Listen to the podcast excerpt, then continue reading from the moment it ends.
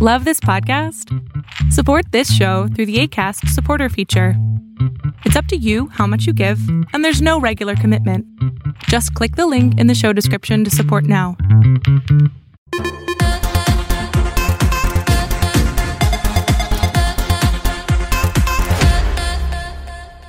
Bienvenidos a Filosofando. El día de hoy me acompaña Jessica de Rosa. Jessica, ¿qué tal? ¿Cómo estás?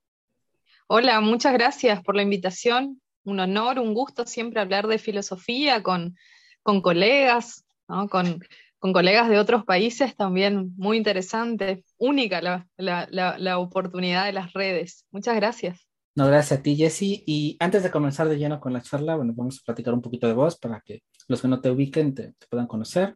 Jessica Rosani de Rosa, eh, eres técnica superior en Relaciones Públicas e Institucionales por el ICET, eres diplomada en Ceremonia y Protocolo, actualmente eres profesora de Filosofía, eres docente a nivel medio de educación superior en las áreas técnica y formación docente, conformas al Círculo de Lectura de Mujeres Filósofas y eres creadora y administradora de la cuenta de Instagram Filosofía para mis amistades. Eh, Jessy, la primera pregunta quizá un poco obvia para muchos por tu acento, pero ¿de dónde estás vos? Yo soy de Argentina, eh, soy de, un, de, una zona limítrofe, estoy hacia un lado, estoy a 50 kilómetros de Brasil y hacia el otro lado estoy a 50 kilómetros de Paraguay. Así que por ahí mi tonada no es la tonada eh, de porteño, ¿no? No, no, no es esa, es, seguramente te, darás cuenta o no que bueno, que es otra, es otra hay mucha, mucha diversidad en, el, en, la forma de hablar en Argentina y bueno, yo no, no estoy muy cerca de la capital, estoy a mil kilómetros y algo, un poquito más. Y esta pluralidad en cuanto, bueno, el, el convivir con Brasil, con Paraguay y Argentina, ¿qué tanto te ha permeado? Yo creo que sí. Fíjate que mi segundo nombre, Rosiani, que no es mi apellido, es mi nombre, es un nombre más eh, más de origen brasileño, así que de por sí ya en mi, en mi identidad, ¿no? en, en mi nombre ya está. Eh, yo soy de, de familia de, de, brasileños, así que bueno, esa es parte, ¿no es cierto?, eh, que me conforma desde, desde, mi, desde mi árbol. Y sí, estamos en contacto también mucho con, con Paraguay, pese a la pandemia, siempre el contacto cultural nosotros somos una, digamos, una provincia que está, como te dije, alejada de Buenos Aires, entonces nuestra forma por ahí de ver la vida es, eh, va a distar un poco, ¿no? No, no, no, somos iguales a, ellos, que por ahí lo señalo porque son más, más conocidos en el, en el mundo. Por ahí si decimos argentinos van a esperar que digan lluvia. Nosotros no decimos lluvia, decimos lluvia. Entonces, eh, somos, somos distintos. Tenemos una vida mucho más calma y a mi criterio está bueno, ¿no? La, la, la calma lo, relaciono con el ocio y bueno, con esa disposición a, a pensar y a, y a, contemplar y a detenerse, que es, que es tan elemental, ¿no? Para, para la tarea filosófica. Ese rinconcito. ¿eh? Sí, y ahorita que estamos hablando de esta, de esta multiculturalidad y de esta diferente manera de ver la vida, eh, ¿cuál, es, ¿cuál es, cuando piensas en tu infancia, algún recuerdo que te llegue así como que el chispazo más, más vivido que te llega de... Mira, me, me, dijiste así y me viene, porque hablando de la filosofía, lo que me viene a la memoria, que es, es, es algo muy lindo que, que, que, cuando tengo la oportunidad lo cuento, una, una travesura que hacía allá por los cinco, seis años, me gustaba mucho, yo tengo miedo a las alturas, pero me gustaba mucho subirme al techo de la casita de mi abuela y mirar el, ¿no? el paisaje. Yo estoy en una zona con un paisaje donde hay sierras, sierras y, mucho verde no mucho verde, a veces de cultivo, campo, algo de, de, de árboles nativos también, y, y, siempre recuerdo que subía ahí eh, en ese techo y, me preguntaba por mi lugar en el mundo, ¿no? ¿Qué, ¿Qué sentido tenía que yo esté ahí? ¿Qué sentido tenía todo eso? Si había un, un ser creador, si, cuál era mi lugar ante esa inmensidad. Entonces, ese es mi primer recuerdo filosófico. Cuando me hablan de infancia, me acuerdo, por lo general me acuerdo de eso, que es, que es un lindo momento, ¿no? De búsqueda, pero una búsqueda, digamos, muy desde, desde lo inocente, desde la niñez, que bueno, a veces uno también se corre de ese lugar con, con lo académico, con el estudio, con las lecturas, se corre, pero no, la filosofía inicial, así en la, en la niñez, ese es, ese es mi, mi recuerdo favorito de la infancia. Wow, qué, qué, qué profunda niña. y, y, bueno, ahora vamos con las filosóficas de la noche. Ah, ¿Quién sos vos, este, Jessica? Y yo soy una señora, una señora en, construcción, en reconstrucción, que se plantea muchas cosas, con muchas ganas de muchas cosas también. Eh, soy, mi proyecto, soy, soy, mi proyecto que a veces descuido por otros proyectos, ¿no? Pero, pero soy ese, ese proyecto vital del que ¿no? nuestro estimado Sartre eh, ¿no? nos hablaba. Yo soy, yo soy mi proyecto en, distintos y, soy fundamentalmente hoy siento eh, que soy madre, ¿no? porque soy madre, ¿no? biológicamente, familiarmente soy madre, pero me siento muy atravesada por la, por la maternidad.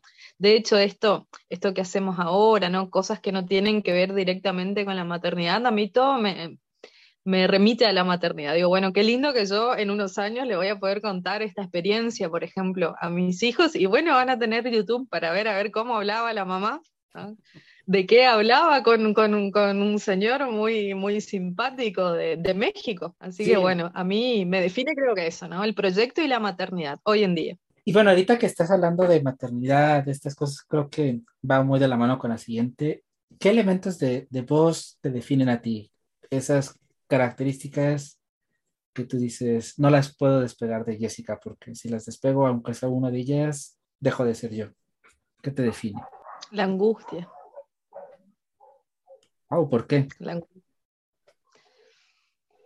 Vaya a saber, ¿no? Eh, no, no es la tristeza, no es la tristeza, es una, es una angustia como una inquietud, ¿no? Algo muy, muy profundo que creo que no, no, tengo muy bien las palabras en claro como para expresarlo. Trabajo en eso, ¿eh? trabajo en eso, pero eh, creo que, lo que me define es la, es la en, este sentido, creo que no, me puedo despegar de eso, es la angustia.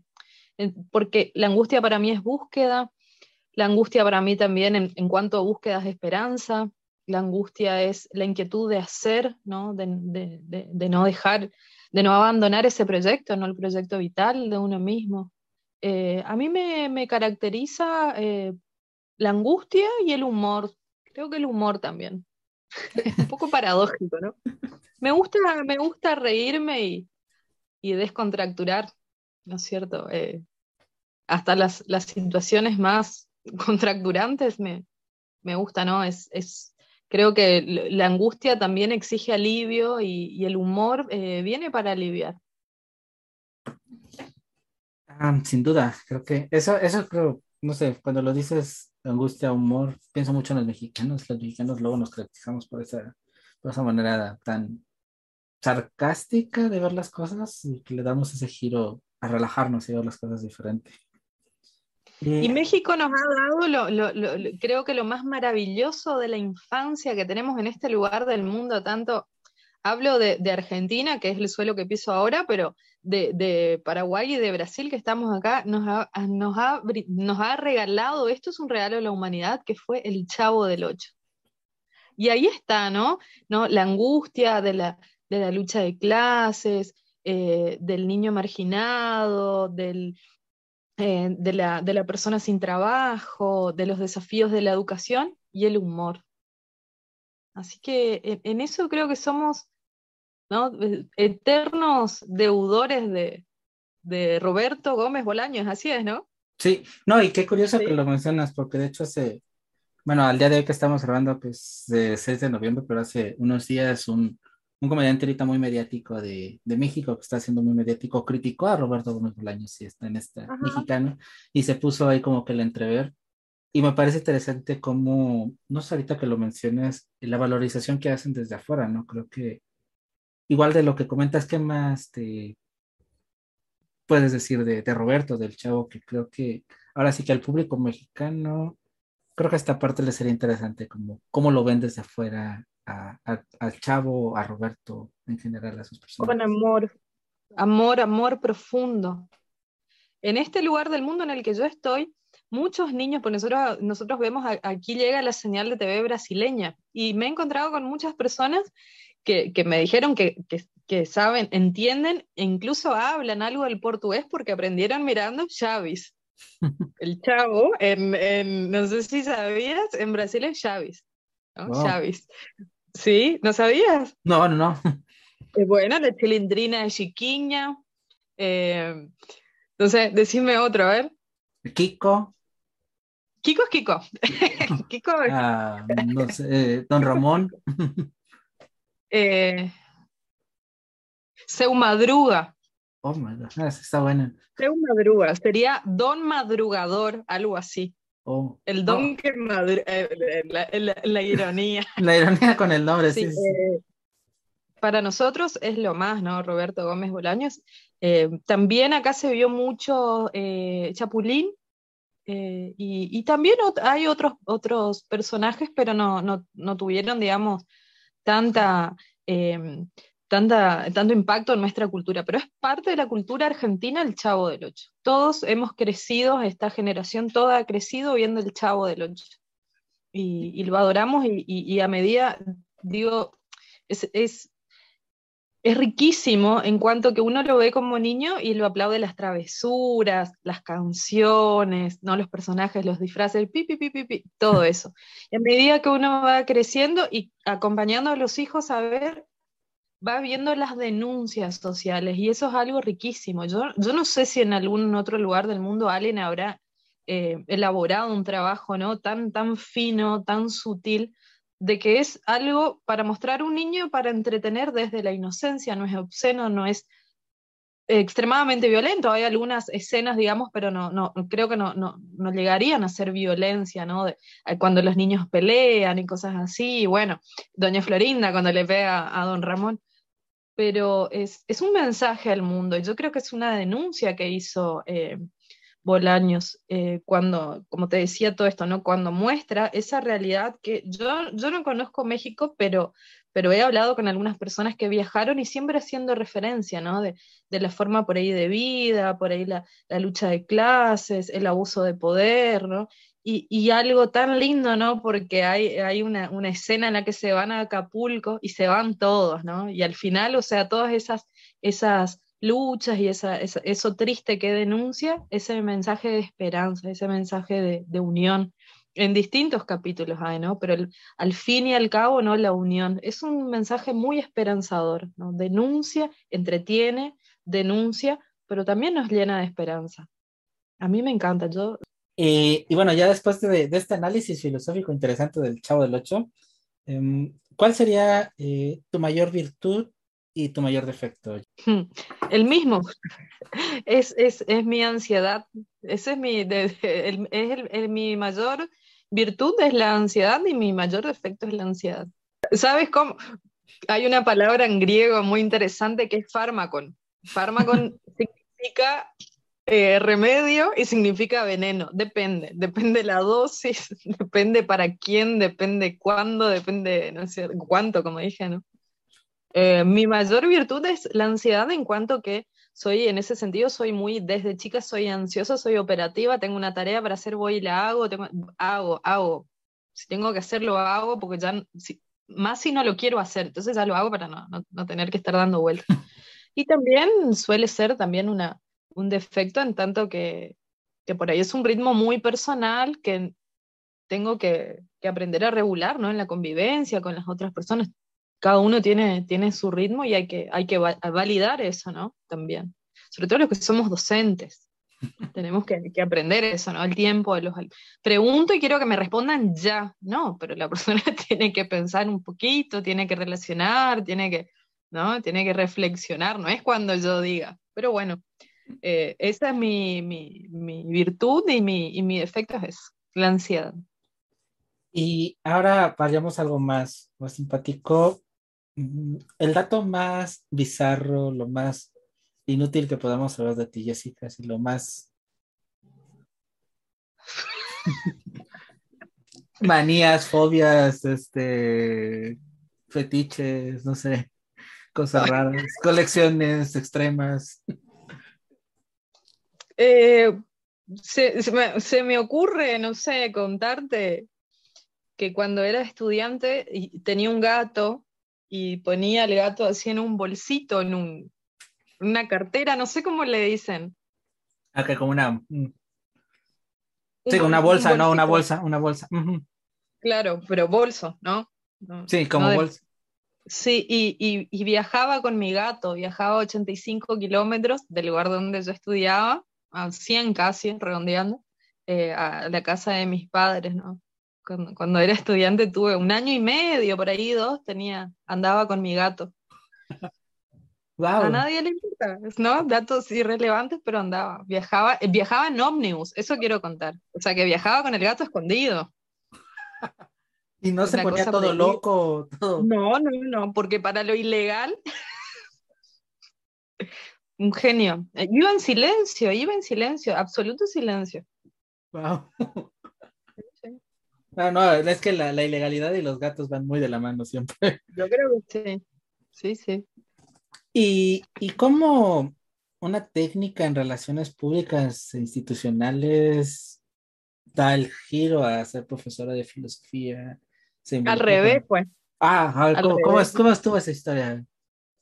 Y yo estudié filosofía y después tenía ganas de, seguir estudiando algo que tenga que ver con, comunicación, con humanidad, y bueno, en el lugar donde estaba no, había muchas alternativas y me dieron ganas de, conocer esa, esa, carrera y terminé haciendo, ¿no? cumpliendo con, fue una, una tecnicatura después de, recibirme de, profesora, y bueno, y ahí conjuntamente también hice la diplomatura en, ceremonial. Em, me interesa el tema de la comunicación, sin dudas me, me, interesa, me interesa el uso de la palabra, me interesa hablar en público, son, digamos, intereses profesionales que tengo.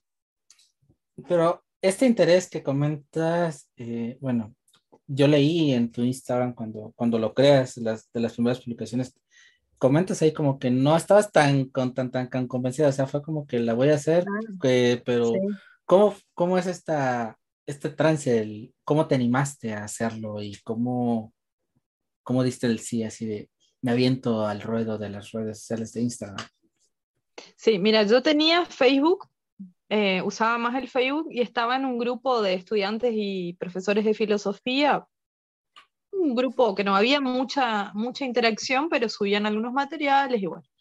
Y un día veo, ya estando en pandemia, eh, el año pasado, en junio aproximadamente, veo eh, que había una persona había escrito que tenía un Instagram de filosofía, que, invitaba que, que, lo sigamos y demás. Bueno, eh, tenía un Instagram, pero ni lo usaba, ni sabía muy bien cómo se usaba tampoco. Bueno, eh, reabro mi Instagram, contacto a esa persona, le empecé a seguir y yo en ese entonces daba clases por Zoom para mis estudiantes, pues estábamos en, ¿cierto? El año pasado en, la pandemia. Y bueno, y justo teníamos que explicar Platón y tengo un amigo que, es, eh, que se especializa en Platón, entonces le invito a mi clase para que vaya ¿no es cierto? Para que, para que explique conmigo. En realidad quería que explique él y aprender yo.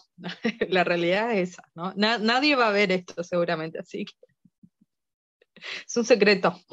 Y bueno, entonces le escribo a, este, a, esta, a esta persona, a esta cuenta, y le digo, bueno, te, porque había puesto un sticker de pregunta, ¿no? Eh, comenta lo que quieras. Entonces comenté, le digo, ¿querés unirte a una clase el martes? Bueno, se unió, ahí le conocí, es mi, colega, mi amigo, Leonel Luna, de Filosofía desde el Sur. Eh, bueno, entonces estuvimos compartiendo ese espacio y me dice, bueno, ahora te, espero yo en mi red, en mi clase. Entonces, eso fue un martes, un jueves, me conecté yo y bueno, empezamos a dar clases juntos con una persona que está en Buenos Aires, que ni nos conocíamos y bueno. Y así creció la amistad y siempre me decía, hacete una cuenta, hacete una cuenta. Y le decía, no, si no tengo nada para decir, no, porque no me va a dar el tiempo, hacer una cuenta. Y bueno, entonces en enero, el 8 de enero, dije, no, voy a hacer porque tengo tiempo, no, no se podía salir, no se podía vacacionar, pero bueno, voy a dedicar esto, así aprovecho para seguir a más cuentas de filosofía. Y bueno, y, abrí, me, me gustó. para mí es un juego.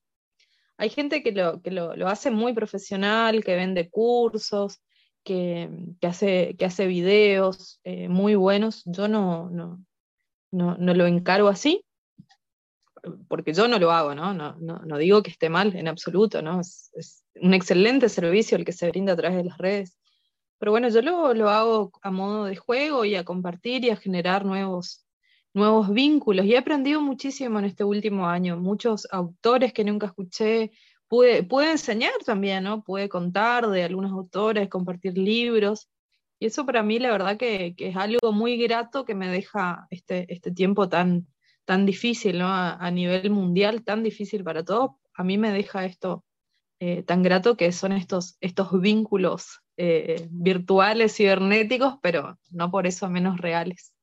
¿Y cómo ha sido este proceso? Porque bueno, eh, me imagino que dar el salto a Instagram y empezar a hacer vivos y estas cosas, pues no sé, al principio como que el, pánico escénico, la cámara, no sé si tuviste el... Aunque tú tenías experiencia un poquito en comunicación, quizá ahí lo pudiste mediar un poco. Claro. O, cómo fue este trance de, de aventarse, así decir, aventarse al mundo, porque al final del día es exponerte, no te expones de una u otra manera. Sí, y mira, yo soy ceremonialista, eh, eh, soy maestra de ceremonia, yo dirijo actos, que es algo que, casi no conozco gente que le guste no pararse ahí enfrente. La exposición para mí es algo de todos los días, ¿no? Soy, eh, soy tímida también, soy tímida, pero lo tengo trabajado desde, desde la infancia, así que no dejo que, que se apodere y, sé que estamos de paso que alguien me critique la nariz o los dientes o, la forma de hablar y bueno, ¿qué va a hacer? La perfección, si es que existe, no es humana, así que desde ese lado creo que hay que, hay que soltarse, ¿no? Hay que, hay que animarse porque todo lo que uno, lo que más desea está de ese, de ese lado, ¿no? Eh, más allá de nuestros miedos, los límites que a veces, en cierto, son imaginarios, porque el otro posiblemente ni le importe como uno tiene la nariz o tono de voz o lo que fuera. En tu cuenta tú te defines, bueno, creo que primero es, ¿por qué filosofía para amistades? O sea, ¿hay algún trasfondo ahí oscuro del cómo llegas al nombre? Y en la descripción de la cuenta, bueno, dices reseñas, frases y memes. ¿Por qué esas tres cosas? No sé, pudo haber mil cosas que compartir, pero ¿por qué memes, reseñas y frases? Ah, sí. Dice, comparto memes, comparto reseñas, comparto PDF, comparto lo que quiero. Sí, sí, sí. No, eso, no lo puse tan, tan tácito, pero sí, eso, es lo que quiero.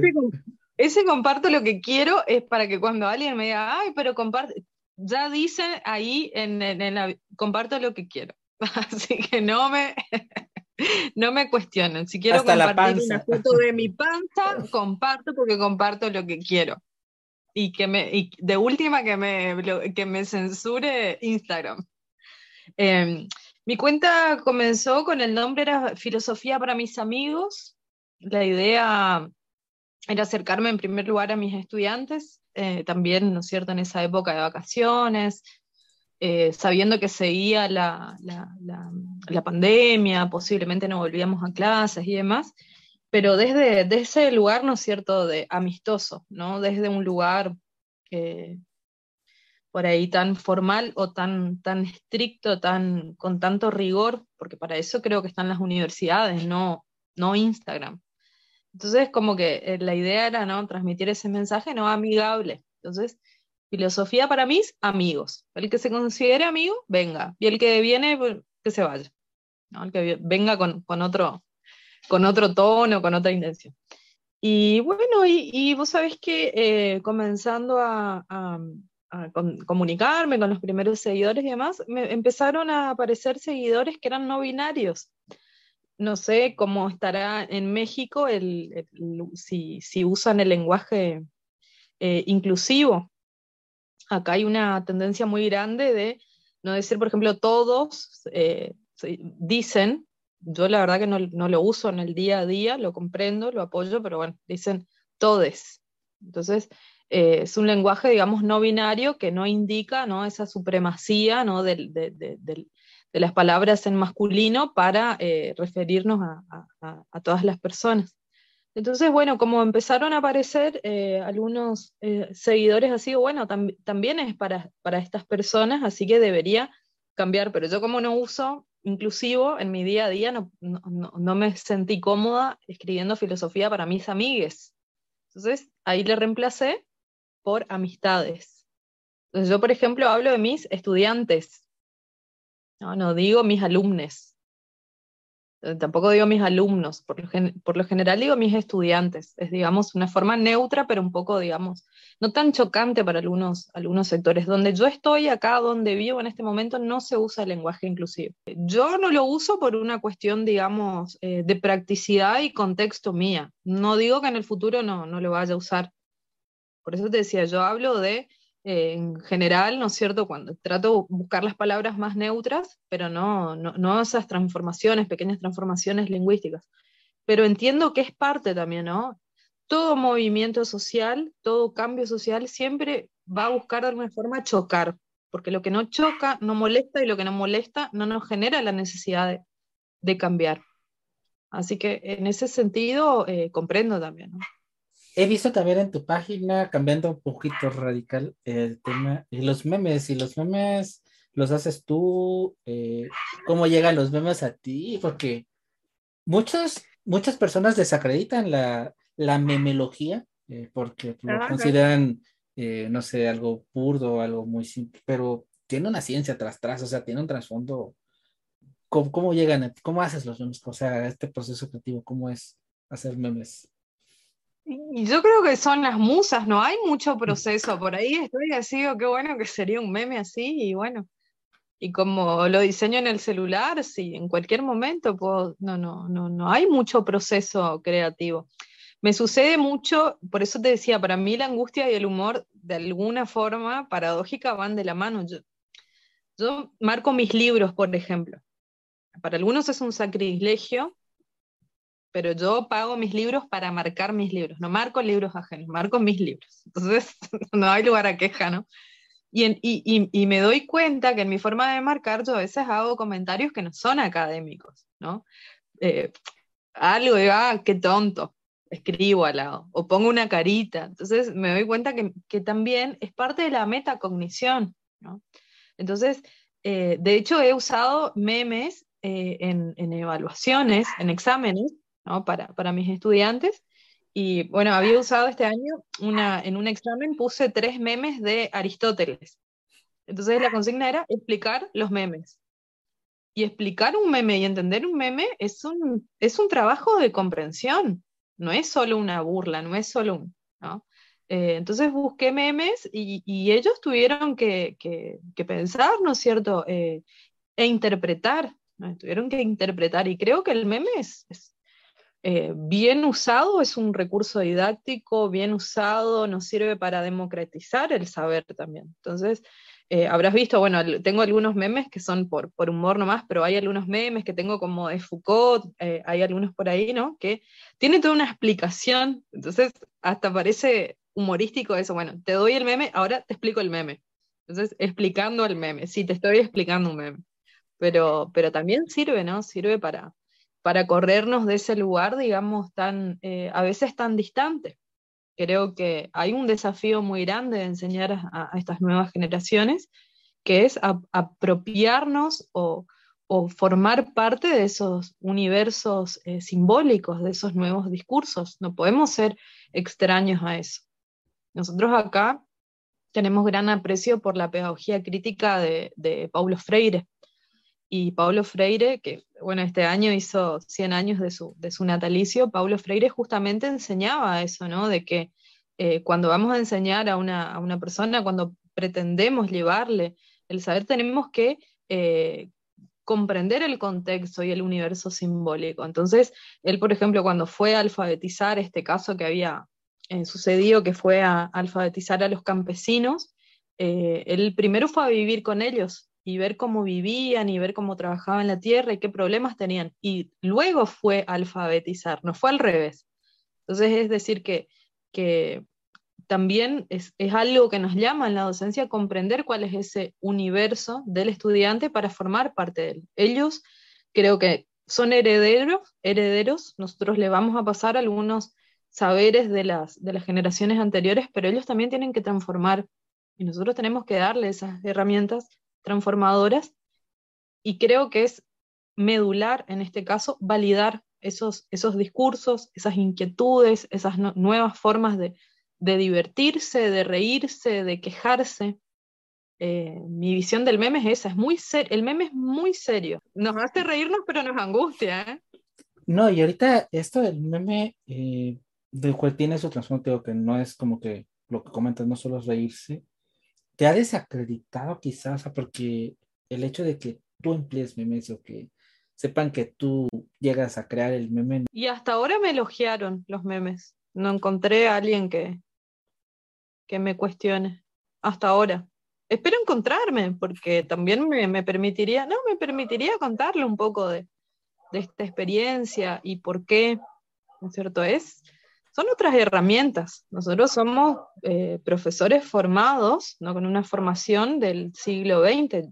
Yo me formé en el siglo XXI, pero con una formación del siglo XX tirando a XIX, te. Pero estos estudiantes necesitan otras, otras formas de comunicación. Y bueno, creo que también nosotros tenemos que adaptarnos, porque si no tuviésemos esa vocación, no, no, no podríamos trabajar eh, con ellos y para ellos. La verdad que a mí nunca me, dijeron nada más, al contrario, siempre mostré, traté de, ¿no? Eh, de, compartir como experiencia pedagógica, como experiencia pedagógica sobre todo, y, y, me resultó muy grato. Y a los estudiantes les divierte bastante, así que también es un factor, ¿no es cierto?, que, que nos acerca, la idea es acercarnos. Y esta de construcción, como dices, de cómo estás formada, a lo mejor en tus eh, en tu generación, en tus compañeros de tu generación, has visto que sea complicado como que romper esos paradigmas de el cómo los formaron y el, adaptarse? Sí, absolutamente, absolutamente. Absolutamente, pero eso eh, me permite ser un poco crítica, bastante crítica. Creo que son también faltas de capacitación, son faltas de capacitación docente. Estas cuestiones ¿no? de, de ver estos nuevos recursos, eh, cómo enseñar, cómo, ¿no cierto?, ser más flexibles en nuestras áreas, buscar otras, otras alternativas, eh, no es algo que uno se despierta un día y, se le ocurre, es, es producto de una, de una formación que uno decide tener o no. Entonces he visto, por ejemplo, he tenido colegas que tenían dificultades con imprimir, por ejemplo, documentos que le llegaban a su, a su celular y, de ofrecerles, enseñarles y que digan que no, entonces, eh, también eso creo que, es un poco eh, contradictorio, ¿no?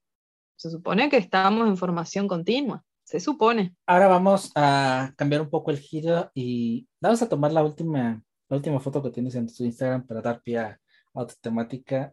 Y no lo, lo vas a hacer en Zoom, ya dijimos, pero te uniste a una campaña que es la campaña de enseñar la panza de de romper estereotipos, aunque no es una campaña tuya, ¿cómo, ¿cómo te atreviste a hacerlo? Porque no es como que, híjole, es, difícil, más de repente enfocar tu panza, enfocar una parte que quizá te pueda dar pena y, y tú subirlo con seguidores, con, gente que mucha gente te conoce, mucha gente no te conoce.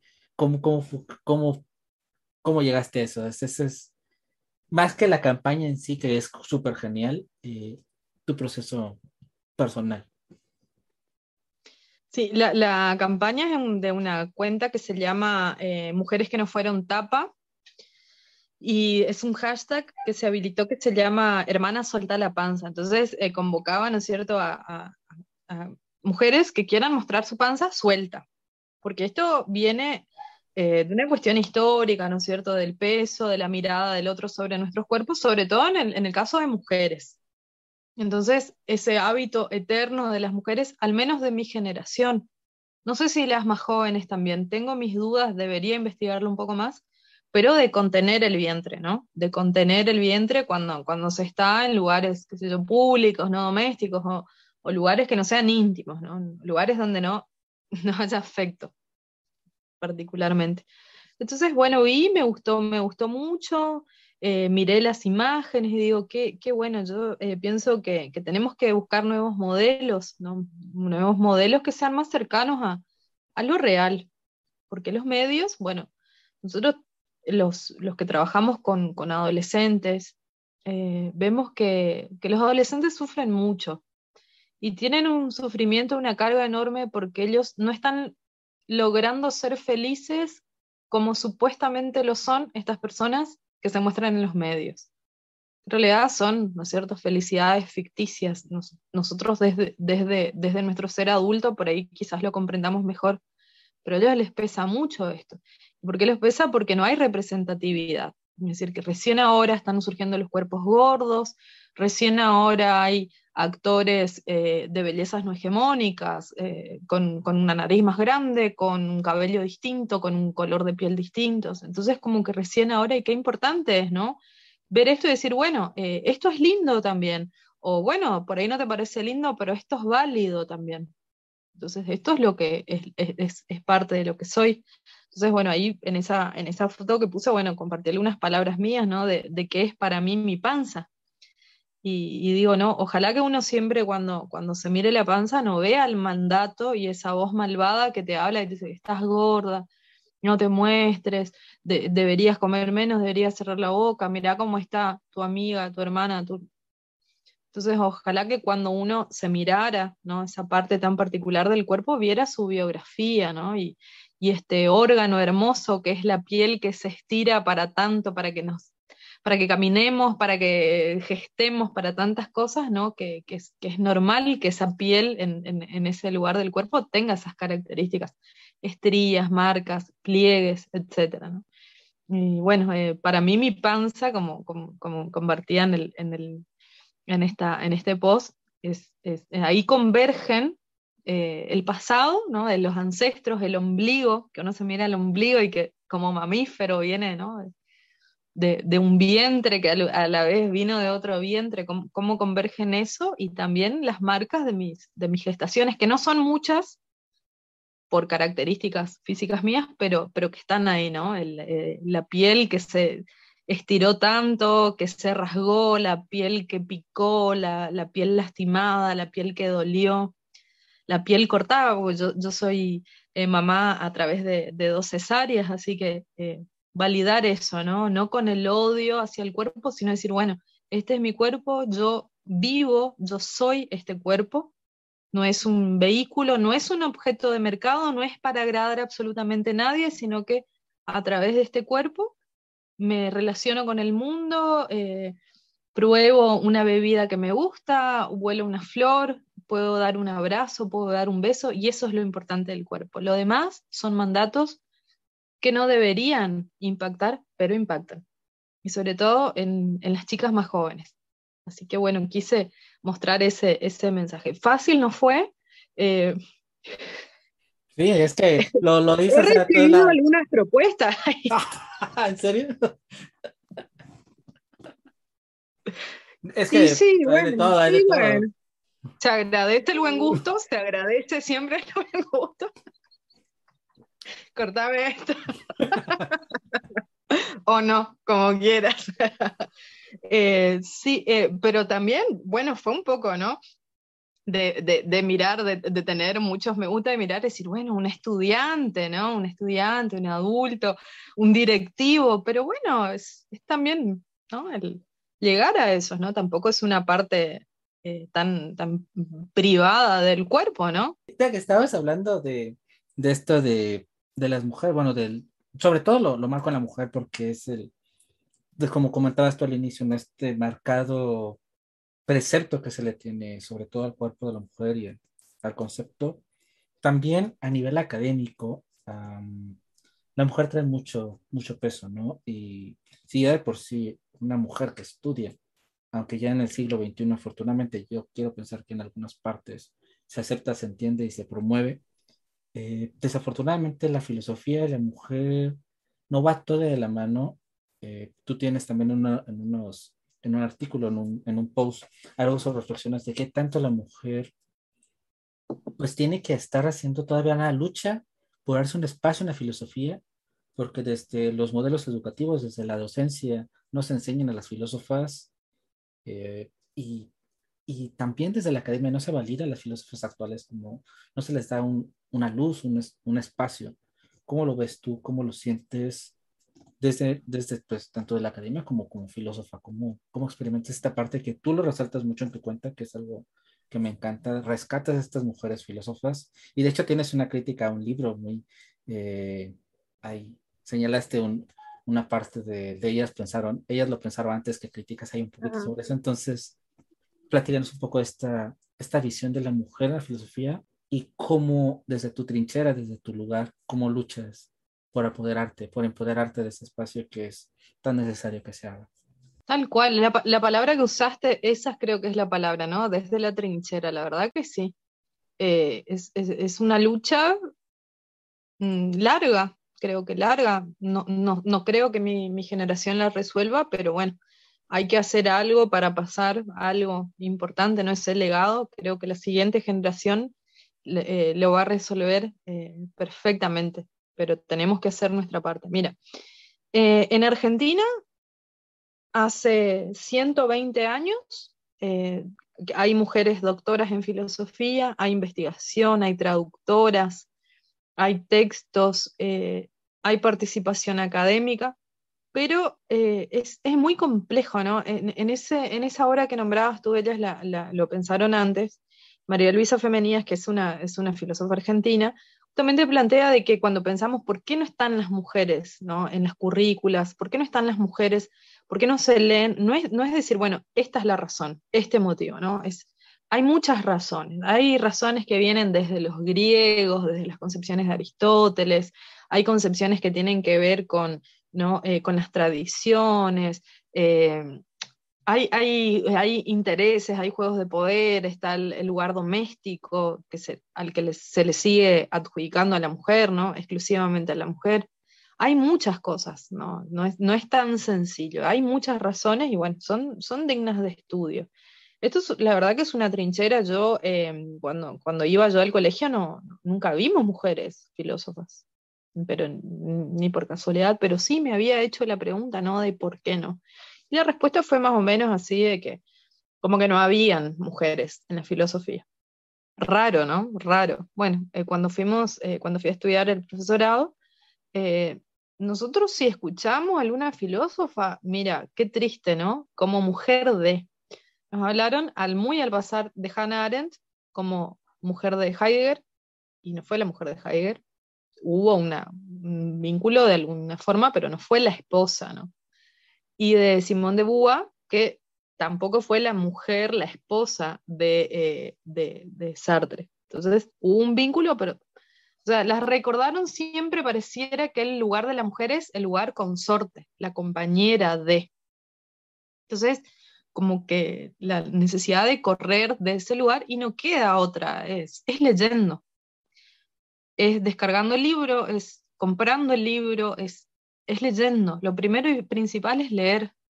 Entonces decir, bueno, eh, eso también es una vocación. A mí, a mí me gusta, tengo especial aprecio por esos autores que nadie lee, porque me, reconforta también, bueno, leer algo y contarle que, ah, no sabía, es algo que, me, que a mí particularmente me gusta, ¿no? Contar algo eh, eh, distinto y si el otro puede leer y después puede compartir y podemos charlarlo, mejor, pero, pero, pero tengo este, esta especie de fetiche así de, lecturas. Me gusta leer a la gente que considero que casi nadie lee.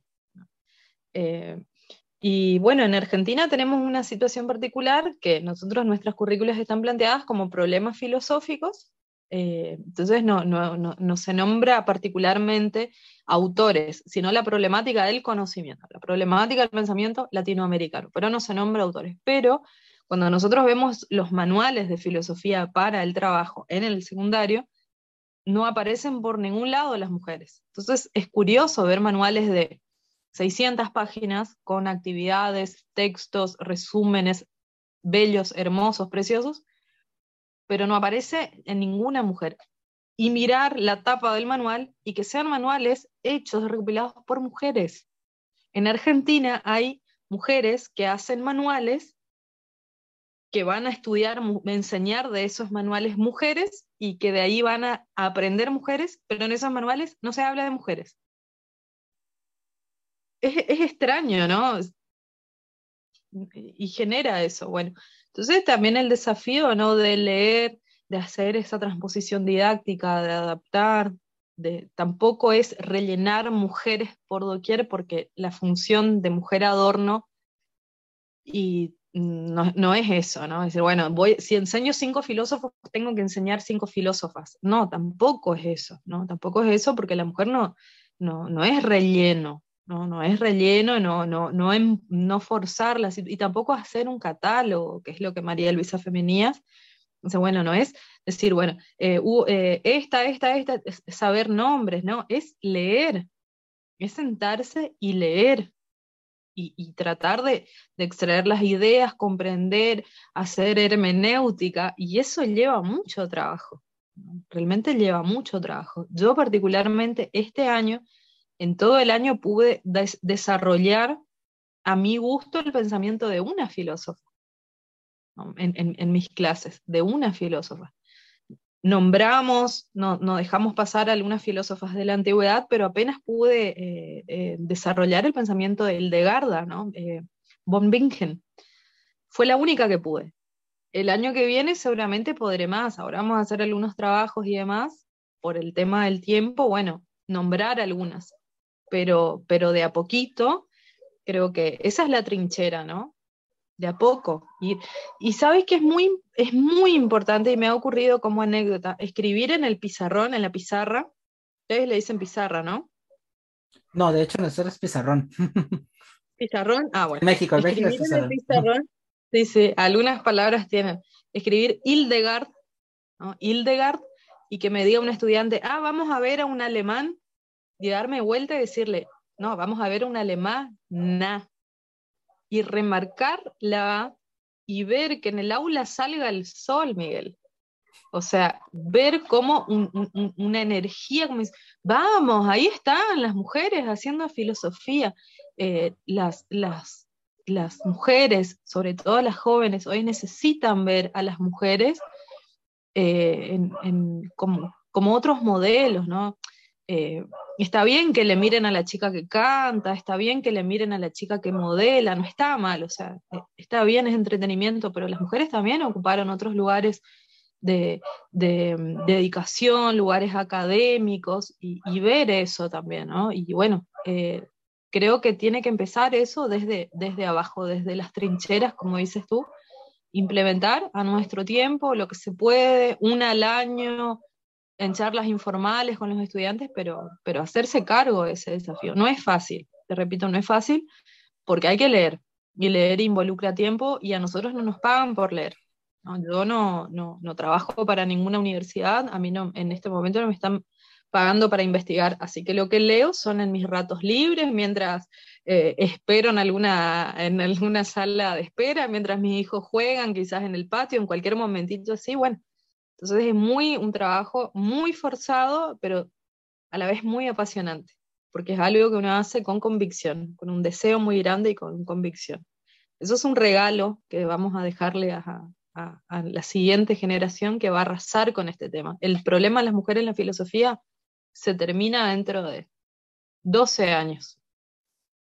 Ahora, una pregunta que, me gusta hacerle siempre a, los profesores de, de filosofía con, cuando están en esta parte de la docencia con las mujeres, lo comparten a los alumnos y empiezan a mezclar que, bueno, hay estas mujeres filósofas, hay estos hombres filósofos. La reacción de ellos y de ellas no es como que el, chocante de, en este machismo de, híjole, ¿por qué vamos a estudiar a una mujer? O si lo aceptan como tal. Yo considero, y esto es algo, apenas una opinión no, basada en pura doxa, eh, yo considero que nosotros vivimos en una sociedad machista, pero que la generación de, adolescentes y de niños, sobre todo de niños, de hoy en día no es machista. En el sentido de que están un paso más allá. Hay, cosas para trabajar, sí, sin duda.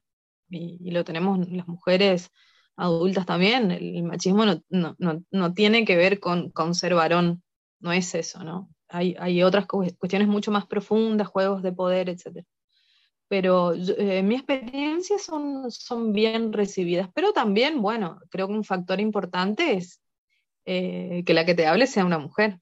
Y a la profesora que le vas a decir, las mujeres no piensan. te vas del salón, niño, te vas de aquí. Ahorita que hablas de esta lectura, de esta composición, me viene mucho lo que es el círculo de lectura de mujeres filósofas. Es más o menos algo así. Lo que haces, ¿cómo, cómo es este círculo? ¿Cómo lo llevas a cabo? Sí, bueno, e, e, eso, eso te pasé ese dato porque no quería pasarlo por alto. Eh, el año, em, bueno, el año pasado empezamos a comunicarnos y este año afianzamos mucho más ese vínculo de hablar ¿no? de la necesidad de, de, buscar materiales de mujeres y compartir, armar una red solidaria y compartir esos materiales. Y bueno, esto que te digo, más allá de que hay manuales, que hay videitos muy buenos en, en, YouTube, que hay en Spotify, hay algunos podcasts, eh, leer, leer el libro. O sea, la filosofía es leer libros. Todo lo demás, ¿no es cierto? Pero la base es esa, leer, los libros, por lo menos la filosofía académica, ¿no? La filosofía de la vida, bueno, hay, podemos decir otras, dar otras, otras eh, ideas, ¿no? Otras connotaciones, pero entonces eh, nos reunimos con algunas colegas una colega que es eh, Andrea, que es de Neuquén, que es una provincia distante a la mía, con, eh, con Romy, que es de Bahía Blanca, y con Jessy, que es de, Buenos Aires. Y bueno, entonces armamos un, círculo de lectura, hicimos eh, dos lecturas, ahora estamos preparando la tercera, vamos a ver si hacemos este año o el otro, pero de empezar a leer a mujeres, a mujeres filósofas, lo hicimos de forma gratuita, sin saberes previos. Y fue muy, muy grato porque lo interesante no de leer es que si bien cada uno hace su lectura y la lectura es un trabajo solitario, eh, no, todas no todas las personas ven lo mismo, ¿no? a no todas las personas le va a llamar la atención lo mismo. Entonces, de, ver que, que, diga alguien, bueno, esta frase me llamó la atención, es decir, pero ¿será que no leí? Porque a mí ahora que me estás diciendo me parece una frase importante, una idea ¿será que no lo leí? Ir a ver y sí, uno lo había leído, pero uno se enfocó en otra idea, que cuando le comparte, el otro tiene esta sensación de no haberlo leído, ¿no? Y digo, qué, qué enriquecedor es, trabajar juntos, ¿no? para mí fue uno de los, de, los aprendizajes más grandes que tuve este año, que, estoy teniendo, es eso, ¿no? Eh, leer en comunidad, ver cosas eh, distintas, eh, apreciaciones distintas acerca de lo mismo. Es muy interesante y eso, bueno, son trabajos en conjunto que, vamos haciendo de forma, de forma gratuita. La idea es, ¿no es cierto?, democratizar también la, filosofía y, que, y las, que las redes nos sirvan para, mostrar ese lado más, más gentil, más amable, más cercano de la filosofía. Los académicos no tienen por qué guardarse para ellos el saber, el saber es algo para, para todas las, personas, ¿no? Y eso implica adaptar y hacerlo accesible. Entonces, bueno, alguien lo tiene que hacer. Ahora, este, hablando precisamente de este saber y de este compartir, tengo que todo, tiene una relación acá. Eh, hay un post muy interesante en donde comparas un poco el pensamiento de Foucault con el pensamiento de Freire y criticas un poco la, el modo de entender la escuela del siglo XXI y bueno, y creo que como profesora también tiene una incidencia súper importante porque, bueno, ¿cómo lo ves? Bueno, ahí en el post no lo, mencionas, pero igual, ¿cómo ves tú la escuela y qué propones para esta escuela realmente del siglo XXI? Aunque quizá ya tuvimos ciertas pinceladas con, con los comentarios que has estado haciendo, pero ¿cómo es para ti esta escuela del siglo XXI? Qué difícil, ¿no? Nosotros nos hicimos una remera con Lucas Sens, otro colega increíble, muy generoso, tanto me ha enseñado en estos, en estos meses. Dice, bueno, ser feliz en la escuela es una contracultura, ¿no? Es ir en contra de, de, ciertos parámetros de lo esperable. Es, creo que nuestro objetivo tiene que ser no llevar eso, ¿no? La, la felicidad a la escuela. No una felicidad descomprometida, sino la felicidad del saber la alegría del saber, ¿no? Esa enseñanza de, Aristóteles en, Ánima, ¿no? El tratado acerca del alma que dice, el conocimiento es parte de lo, de lo bueno y bello. Me encanta esa frase. Eh, entonces, llevar eso, ¿no? La alegría del saber y que saber no tiene que ser una, un peso, ¿no? Algo aburrido, algo que, que me reste. Lo contrario, pero para eso también hay que, hay que buscar esas, esas estrategias. Eh, la escuela funciona como, como una cárcel. Foucault lo dijo y lo describió perfectamente. La escuela es una cárcel. Es una cárcel para el cuerpo, es una cárcel para la creatividad, es una cárcel eh, para los estudiantes y una cárcel también para los docentes. Eh, nuestro desafío es corrernos de ese lugar y creo que, eso debería comenzar y ahí retomando a Freire, ¿no? Es el diálogo, es el acercamiento, es el romper un poco esas autoridades donde es el docente el que sabe y el alumno es una tabula rasa, ¿no? Nos enseñaban así en la, teoría. Eh, validar también lo que tiene para decir el estudiante, porque todos sabemos algo y todos ignoramos algo, va a decir Freire. Entonces, esa posibilidad de diálogo. Mira, Miguel, eh, el otro día, hablando con algunos estudiantes, estábamos buscando alguna charla porque nos, nos visita una psicóloga que fue estudiante mía y ahora hace esas, esas visitas, unas charlas muy, muy lindas. Estábamos hablando de un tema y, le digo, bueno, ¿qué, ¿qué, tema les gustaría que hablemos? ¿Algo en particular que les gustó eh, de lo que estuvimos hablando? algo, a ver, díganme. Entonces le, le paso una idea para que ella considere también qué presentarles. Y los estudiantes hablaban de que, eh, me respondían de que ellos sentían que nadie les escuchaba, en la era de la comunicación, sentir que nadie te escucha, que, el que escucha no te valida. Eh, me decían que a veces ellos querían contarles algo a sus padres, por ejemplo, que se peleaban con un amigo, una amiga, y que los padres le digan, no, pero eso no es importante, son cosas de chicos. ¿no? Restar este hábito tan cruel que tenemos los adultos de desestimar, me incluyo, por supuesto. Y es una lucha, ¿no? Es una lucha, hay que reconocer para tratar de, de modificarlo, pero desestimar tanto lo que le pasa a los, a los jóvenes, ¿no? Como que lo suyo es algo de menor importancia, como que lo suyo es algo pasajero. Eh, creo que de ese lado nuestro, nuestro papel docente también es mostrar otros modelos de adultos, quizás adultos más alegres, más descontracturados, pero también comprometidos, y sobre todo comprometidos con el diálogo.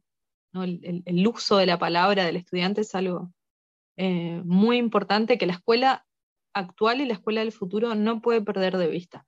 La educación bancaria ya está, no existe más.